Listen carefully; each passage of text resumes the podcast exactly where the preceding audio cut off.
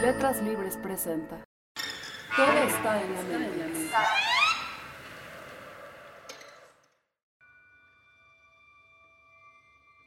En la adolescencia se define la identidad sexual, se define los intereses, las inquietudes laborales y la forma de insertarse en el mundo.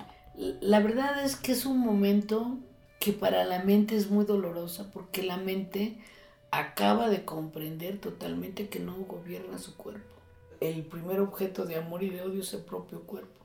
Hay un momento de una intensa inquietud por tu cuerpo. Hay una profunda inquietud por quién, quién van a ser al final, en qué se va a quedar el cuerpo, qué tanto van a crecer, qué tanto van a adelgazar, qué, de qué color va a quedar el ojo, el pelo, el no sé qué, y mil rollos jugados alrededor de la imagen. Y a la vez la certeza de que hay ciertas cosas de tu cuerpo que no vas a cambiar. Entonces a las inquietudes que están relacionadas con los cambios en el cuerpo, todos los cambios puberales, tiene también que saber que hay un lugar en el mundo para él, para que desarrolle sus potencialidades de creación, de intelectuales y por supuesto existenciales. ¿no? Alguien se había dejado una revista en el banco de al lado, así que me puse a hojearla. Pero el artículo que empecé a leer me deprimió. Hablaba de hormonas. Te decía cómo tenías que tener la cara y los ojos y todo lo demás cuando las hormonas te funcionaban bien. Y yo no respondía para nada a la descripción. Era igualito, en cambio, al tipo que según el artículo tenía unas hormonas horribles. Así que de pronto empecé a preocuparme por las dichosas hormonas.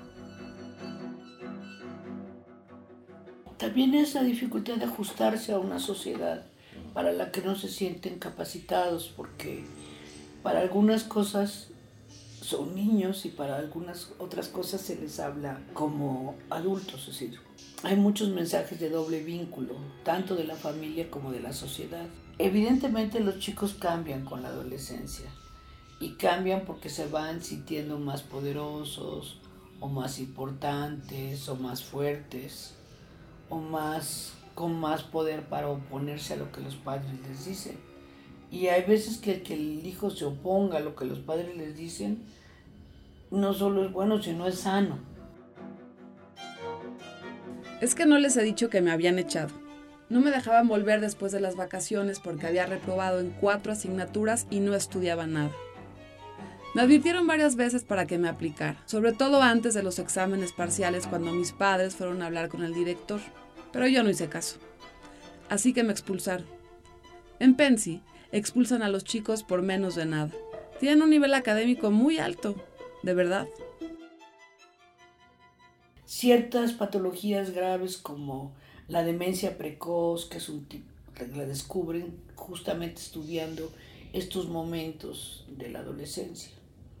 Luego hay algunos psicoanalistas como Guton que hablan de las psicosis puberales, que los cambios en el cuerpo para un psiquismo que de suyo ya es endeble, que está mal estructurado, va a precipitar fenómenos psicóticos. Entonces puede haber algunos chicos que se retrotraigan del mundo, llegar un momento que no quieren interactuar con los miembros de la familia.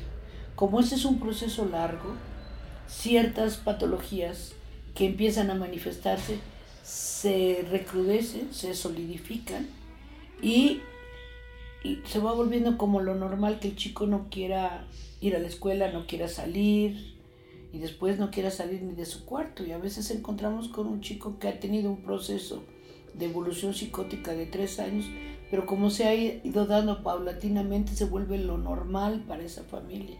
Están todos los trastornos de la imagen corporal, la bulimia y la anorexia y todas esas cosas que se producen muy en, en ese momento de la vida también, porque hay un pleito con el cuerpo. Aparecen graves patologías. Dicen muchos papás es que cuando se hizo adolescente se volvió muy raro. A veces los padres necesitan ciegamente negar qué pasa con sus hijos. Ahora tengo 17 y a veces parece que tuviera 13, lo cual es bastante irónico porque mido 6 pies y 2 pulgadas y tengo un montón de canas, de verdad. Todo un lado de la cabeza, el derecho, lo tengo lleno de millones de pelos grises, desde pequeño. Y aún así, hago cosas de crío de 12 años. Lo dice todo el mundo, especialmente mi padre. Y en parte es verdad, aunque solo en parte. Pero la gente se cree que las cosas tienen que ser verdad del todo. No es que me importe mucho, pero también es un rollo que le estén diciendo a uno todo el tiempo que a ver si se porta como corresponde a su edad. A veces hago cosas de persona mayor, en serio, pero de eso nadie se da cuenta. La gente nunca se da cuenta de nada. La familia misma es impactada por los cambios corporales del adolescente y porque el adolescente también pasa por una etapa que después de que sus padres eran lo más divino y maravilloso del mundo, empiezan a ser personajes criticados o a veces los padres que tienen una estructura también endeble, digamos, sucede que ellos mismos entran en rivalidad con sus hijos adolescentes. Inconscientemente lo que se activa es una gran envidia por la juventud en los padres. Entonces, más que ser alguien que pueda acoger a los hijos, contenerlos, explicarles y acompañarlos, se convierten en rivales. Los padres tienen que entender o pensar que el chico está creciendo y va a empezar a exigir derechos o libertades que no se le podían dar cuando era más pequeño. Pero que tampoco se puede soltar a un muchachito de 12, 13 años en una fiesta sin saber de qué se trata. Problemas serios, reales que tienen que plantearse los padres. A veces los chicos entran en alguna suerte de angustia y van y consultan, pero los papás saben qué calificaciones tienen los hijos, con quiénes se llevan, a dónde van y lo más grave les importa. Esto es todo lo que voy a contarles. Podría decirles lo que pasó cuando volví a casa y cuando me puse enfermo, y a qué colegio voy a ir el próximo otoño cuando salga de aquí, pero no tengo ganas de verdad.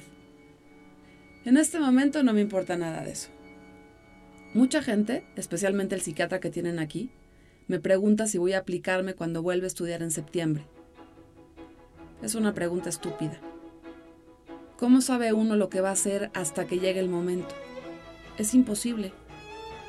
Yo creo que sí, pero ¿cómo puedo saberlo con seguridad?